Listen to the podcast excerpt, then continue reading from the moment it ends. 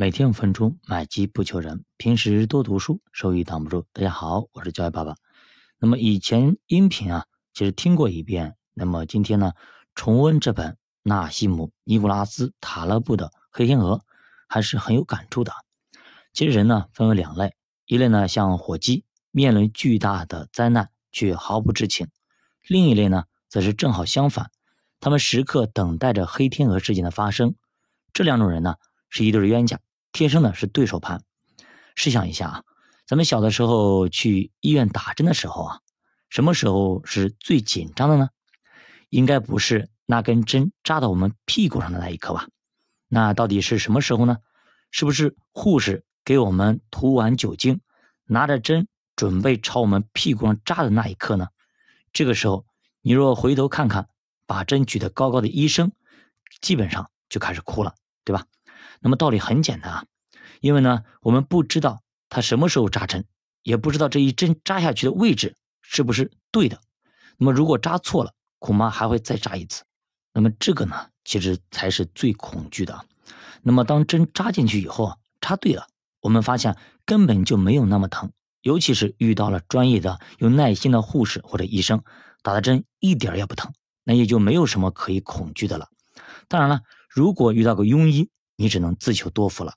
记得我上高中的时候就遇到过一个。记得有一次我感冒了，去校外的诊所去看病，听宿舍哥们说他那里打针不疼，去了打屁股针啊，结果那一针下去啊，要死的心都有啊，感觉是扎到了骨头上，那种痛啊，现在想想屁股都隐隐作痛。那也是我长这么大打过的最疼的一次针，足足的给我疼了一个多月啊。那么后来呢，回到宿舍。讲起打针的事儿，才知道给我打针的压根儿就不是医生，他是医生他老婆，根本呢就不会看病。我说怎么还在屁股上画半天十字呢？但凡是一个真正的医生或者护士，也不至于这么疼。所以古人说啊，庸师误人子弟，那么庸医误病人，戏子误国。老祖宗的话是有道理的。看看隔壁邻居那边，对吧？啊，喜剧演员。当了一个领导，结果呢，就是以为演戏呢。那些死难的同胞可都是一个个鲜活的生命啊，可不是拍电影特效。那么兔兔的话我就不说了，此处省略一万字。俗话说啊，利空出尽是利好。你琢磨琢磨，股市下跌和扎针的心理路程是不是非常相似？人为什么遇到不如意的事情，当意外来临的时候，我们总是仰天长叹？为什么摊上事的总是我？那么塔勒布给出的答案是：遇到其实就遇到呗，遇到了就不要多想，越想只会越痛苦。主播觉得呢，既然事已经出了，你就去解决，再怎么后悔也无济于事，平添烦恼罢了。塔勒布说啊，最好的办法就是啊，为这个事情找一个必然性。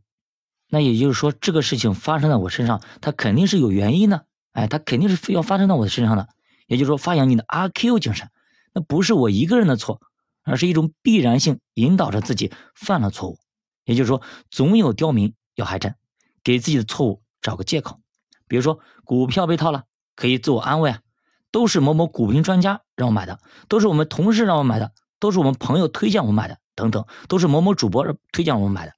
那么，主播觉得这种方式在心理学上，那么是有一定的作用的，但是在实际操作中啊，只能是自欺欺人罢了。因为呢。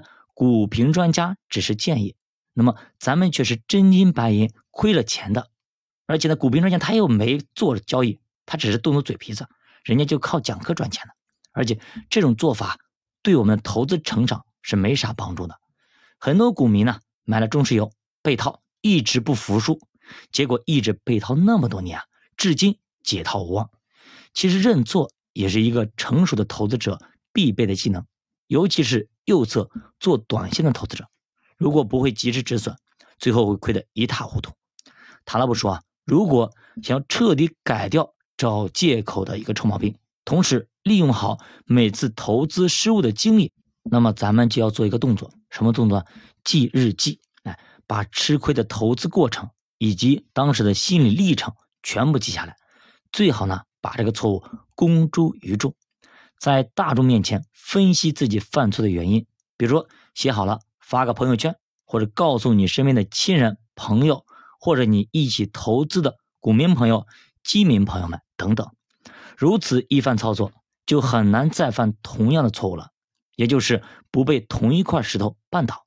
否则，投资失利怪股评，工作不利怪领导，孩子教育不好怪老婆，那心里是好受了，可结果却是再怎么也走不出迷宫，深陷损失泥潭，无法自拔，投资能力也没半点提升。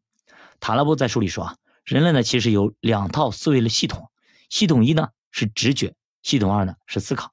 我们日常生活中以为自己使用了系统二，其实呢只是在系统一里打转转。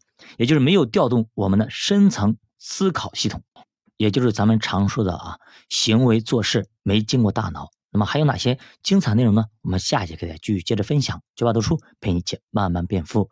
如果大家对投资感兴趣，可以点击主播头像，关注主播新品团，跟主播一起探讨投资智慧。再见。